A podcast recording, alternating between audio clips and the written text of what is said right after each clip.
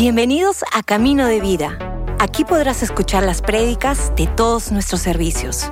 Esperamos que disfrutes este mensaje.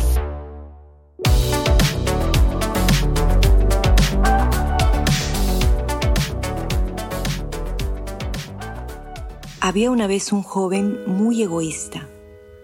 Pero esta historia que están a punto de ver en realidad no se trata de este joven. Se trata de su padre su lujoso, generoso y amoroso Padre. Esta historia ha sido contada muchas veces como merece ser contada, pero en lugar del título que normalmente se le da a esta increíble historia, El Hijo Pródigo, debería titularse El Padre Pródigo. Pródigo significa espléndido, generoso, abundante, lujoso, el que gasta o despilfarra. El hijo gastó necia y abundantemente, mientras que el padre dio necia y abundantemente, aun sabiendo que su hijo le estaba dando la espalda y que tal vez nunca más lo volvería a ver. El padre, necia y abundantemente, dio a pesar de que su hijo no merecía la gracia y misericordia de su padre. Aquí está la historia.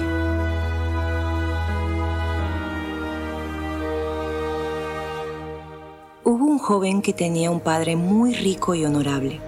Este joven, al que llamaremos el hijo, era muy egoísta y solo pensaba en sí mismo. Quería dejar su hogar y a su padre para aventurarse muy lejos.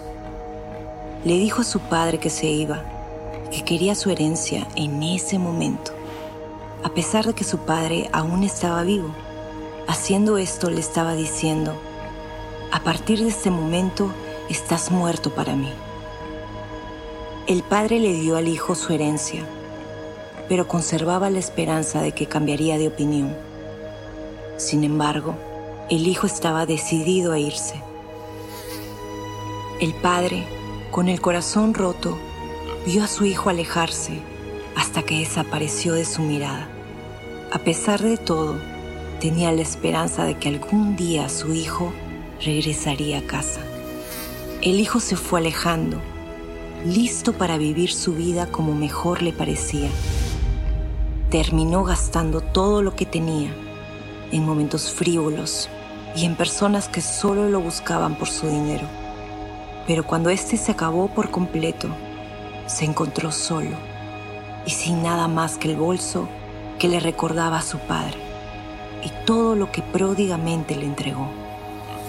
Además, la hambruna llegó a sus puertas y mientras trabajaba alimentando cerdos, llegó a tener tanta hambre que incluso pensó en comerse la comida de los cerdos.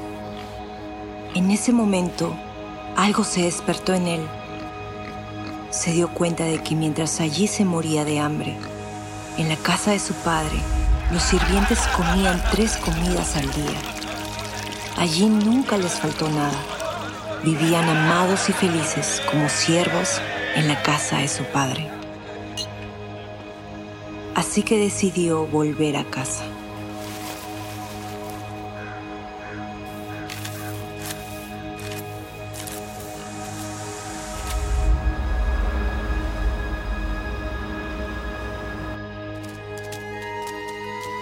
Mientras tanto, el padre, día tras día, salía al mirador, esperando el regreso de su hijo. Día tras día, semana tras semana, mes tras mes, pero nunca perdió la esperanza.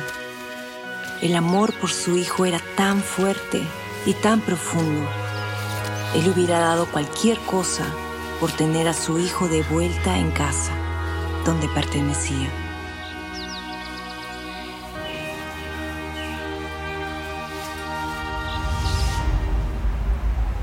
El viaje se hizo largo y solitario. Tuvo mucho tiempo para pensar y reflexionar. Sabía que su padre no lo recibiría de regreso como su hijo después de todo lo que había hecho. Así que decidió, regresaré y preguntaré si al menos podría convertirme en un siervo en la casa de mi padre. Entonces comenzó a ensayar su discurso.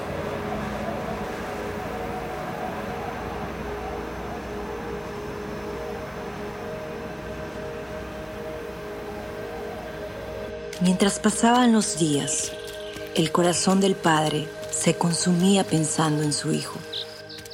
No quería estar en otro lugar que no fuera allí, esperando, soñando con el día en el que su hijo vendría caminando hacia él. Su corazón solo anhelaba reunirse con él.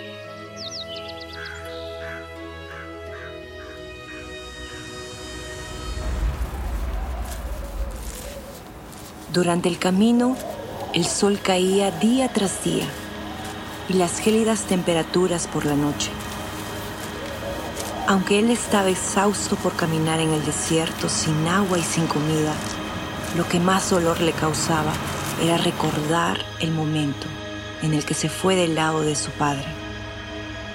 El recuerdo de su mirada cuando le pidió la herencia, el irse dándole la espalda solo se preguntaba, ¿qué he hecho?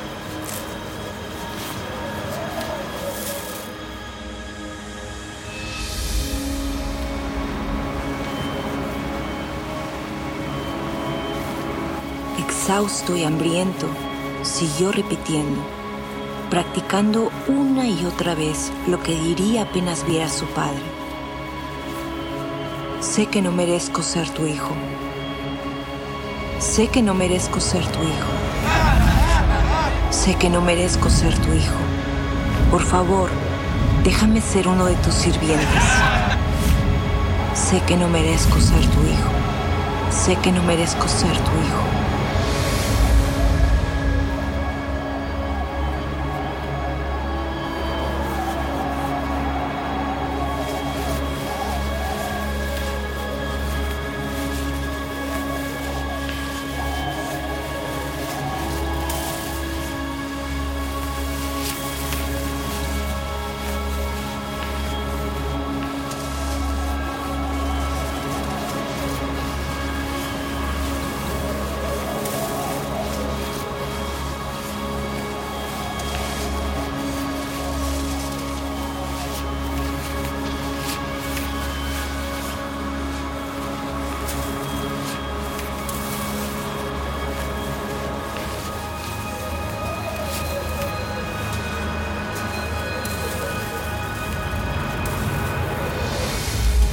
Día, que parecía cualquier otro día, el padre volvió a salir para esperar pacientemente a que su hijo volviera a casa.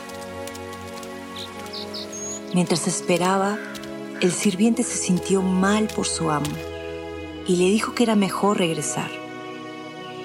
Y cuando estaba a punto de darse la vuelta e irse, de repente vio a alguien a la distancia, harapiento y sucio en segundos se dio cuenta y supo en su corazón, ese es mi hijo, y empezó a correr hacia él. El hijo vio a su padre corriendo hacia él y tuvo miedo. Soltó su bolso y dio un paso atrás. El padre lo abrazó con tanta fuerza que apenas lo dejaba respirar. Y mientras lloraba solo repetía, Hijo mío, Hijo mío, has venido a casa. No puedo creer que estés aquí, en mis brazos. Te amo tanto.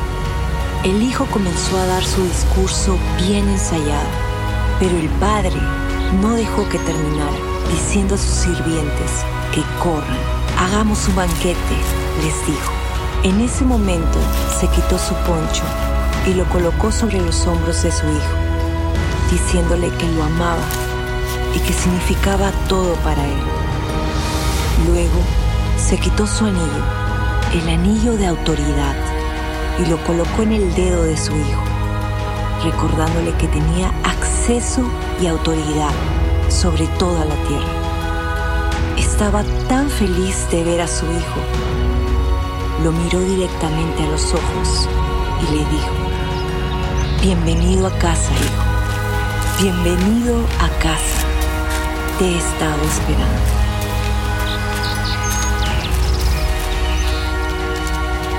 Fue el paseo más maravilloso de regreso a casa, porque esta vez lo acompañaba su amado hijo.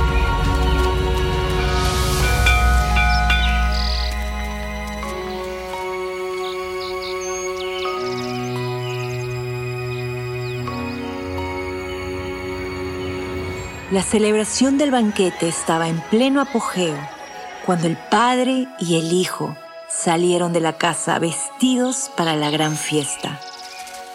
El hijo no podía creer lo que veía. ¿Por qué su padre haría todo esto por él? No merecía todo el amor y la gracia que su padre estaba derramando tan abundantemente sobre él.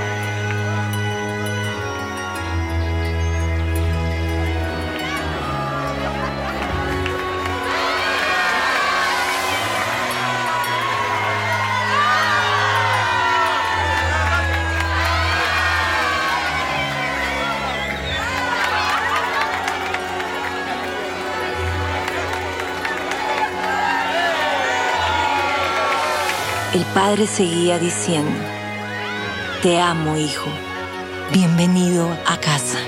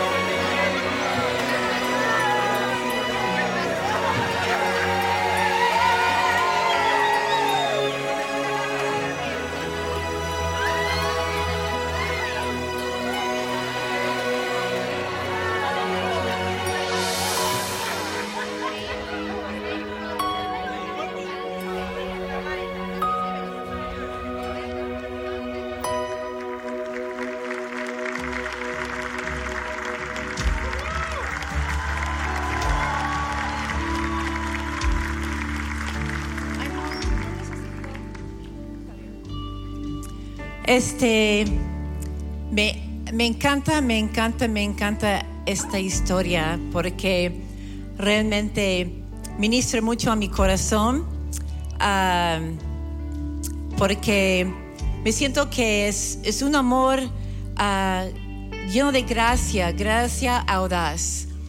Y me encanta la historia porque es acerca de, para mí, un padre pródigo especialmente cuando sabes qué significa pródigo.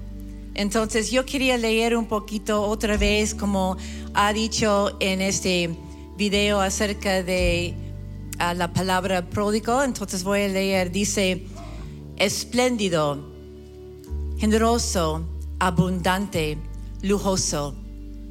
Y hay un parte que dice que el que gasta o da tontamente y cuando estábamos traduciendo el guion, uh, dos chicos estaban diciendo, pero si estamos hablando del Padre, no podemos usar la palabra tontamente.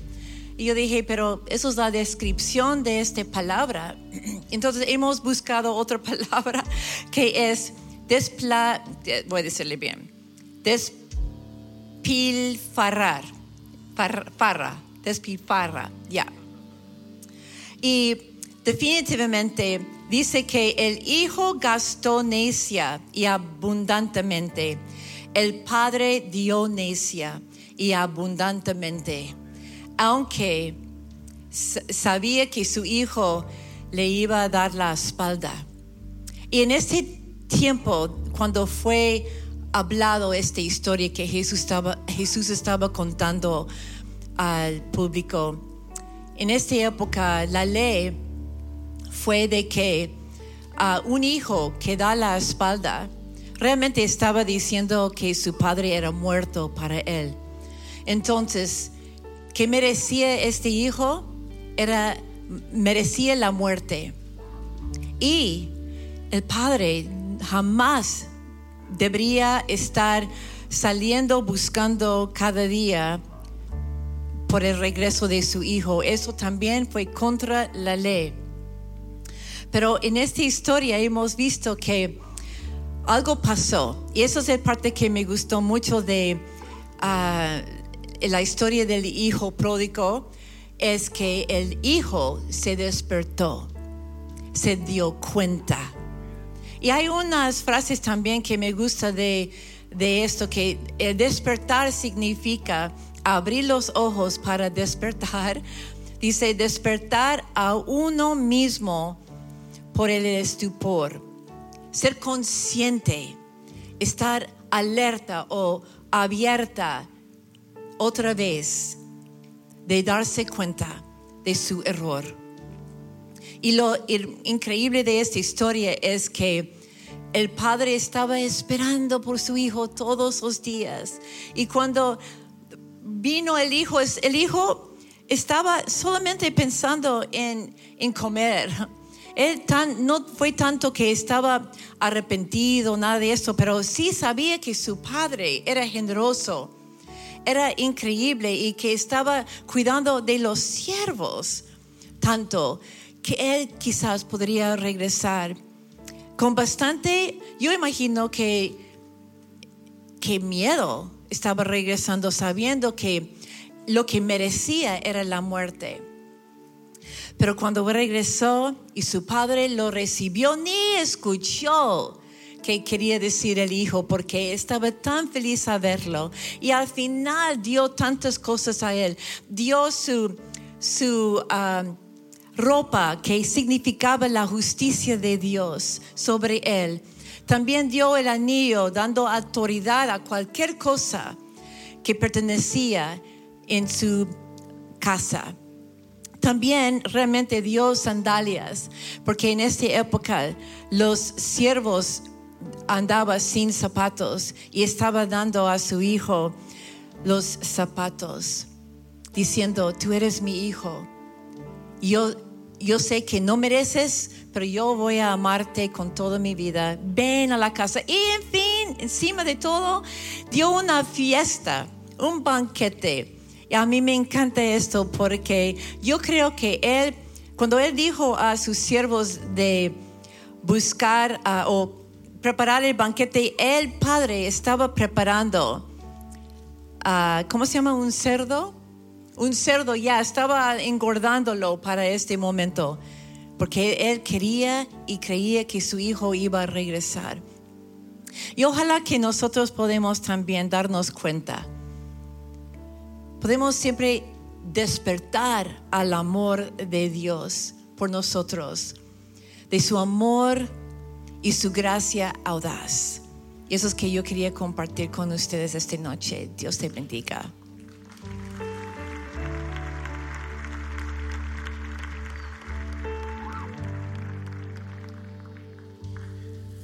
Creo que si hay palabras que puedan encerrar lo que ha sido esta noche, es gracia audaz.